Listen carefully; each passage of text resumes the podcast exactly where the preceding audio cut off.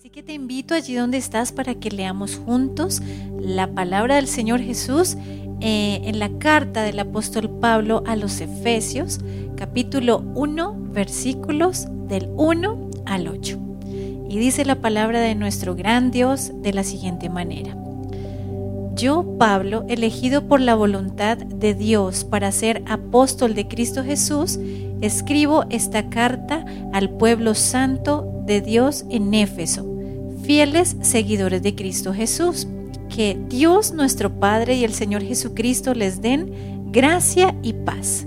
Toda la alabanza sea para Dios, el Padre de nuestro Señor Jesucristo, quien nos ha bendecido con toda clase de bendiciones espirituales en los lugares celestiales, porque estamos unidos a Cristo.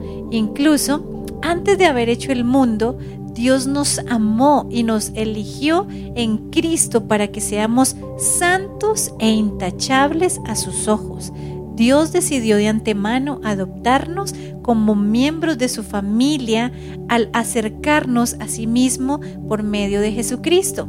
Eso es precisamente lo que Él quería hacer y le dio gran gusto hacerlo.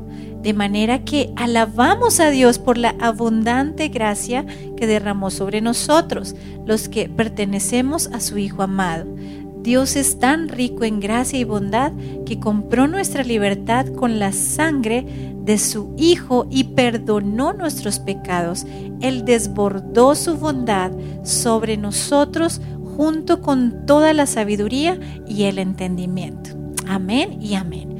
Y esta enseñanza la hemos titulado El incomprensible amor de Dios. Aquí la palabra del Señor te recuerda que Él te eligió aún antes de la fundación del mundo. ¿Para qué? Te eligió para dos cosas. La primera, para amarte. Él te quiere amar todos los días de tu vida. Y la segunda, para que tú fueras santo e intachable ante sus ojos. ¿Y cómo te amó y te sigue amando el Señor? ¿Alguna vez te has preguntado qué fue lo que Dios vio en ti para amarte tanto como lo hace?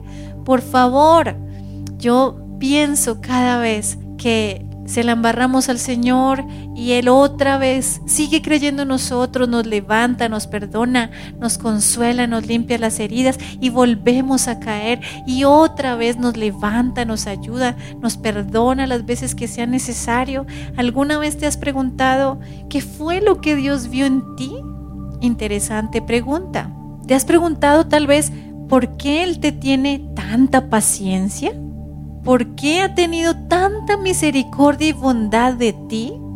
Él sabía que tú le ibas a fallar y que le ibas a prometer, pero no le cumplirías, y que algunas veces tendrías otras prioridades antes que a Él, y aún así te sigue amando. ¿Por qué lo hace el Señor? Él te hizo deseable para Él y te adoptó como miembro de su familia para que tengas una relación profunda con Él y puedas cumplir tu propósito de vida para el cual fuiste creado. El Señor mismo dejó el cielo para salvarte solo porque te amó. Qué incomprensible es el amor de nuestro gran Dios. Él te hizo su hijo y su hija, y como su hijo o su hija te hizo heredero y heredera de todas las promesas que Dios le dio a Abraham. El Señor también compró tu libertad con la sangre de su amado Hijo Jesús. ¿Y de qué te liberó el Señor? Recuerda que el Señor ya te hizo libre de la opresión, de la tristeza, de la angustia, de la depresión, de la enfermedad, de la pobreza, del temor, del estrés, de la soledad y de la condenación eterna. Entre muchas otras cosas, el Señor compró tu libertad a precio de sangre. Así que si tú todavía vives en alguna de estas cosas que acabo de mencionar, tristeza, temor, opresión, depresión y cualquiera de ellas, si tú aún vives en ellas, puedes preguntarte hoy, ¿será que verdaderamente has entendido que tú ya eres libre en Cristo Jesús? Y si no lo has entendido, hoy te quiero recordar que tú ya fuiste libre de la enfermedad. Por lo tanto, ninguna enfermedad puede tocar tu cuerpo porque Cristo Jesús ya la llevó hace más de dos mil años en la cruz del Calvario. Y allí también llevó tu depresión, tu soledad, tu amargura, tu dolor y todo lo que quiere aprisionarte y encarcelarte, ya Cristo Jesús lo llevó por ti. Así que tú ya eres libre, no tienes por qué llevar ninguna de estas cosas que te alejan del propósito de Dios y que te permiten avanzar y seguir caminando hacia la meta. El Señor te amó tanto que perdonó y sigue perdonando tus pecados. Y como resultado, ahora tú eres una nueva criatura en Cristo Jesús. Damos gracias a Dios porque ya no estás ciego ni ciega, ya conoces la verdad, has hecho de Jesús tu Señor, tu Rey, tu Salvador.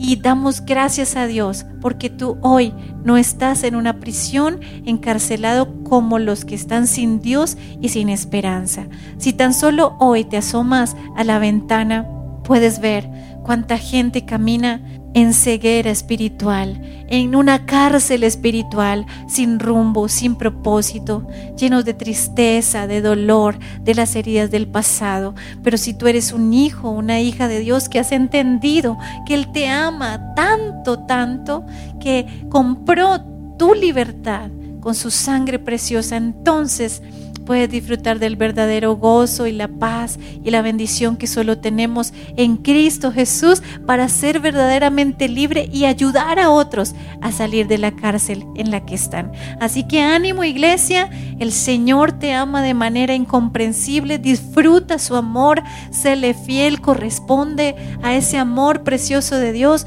cuida de tu salvación y ayuda a otros para que también encuentren y puedan disfrutar de ese amor incomprensible que solo tenemos en Cristo Jesús.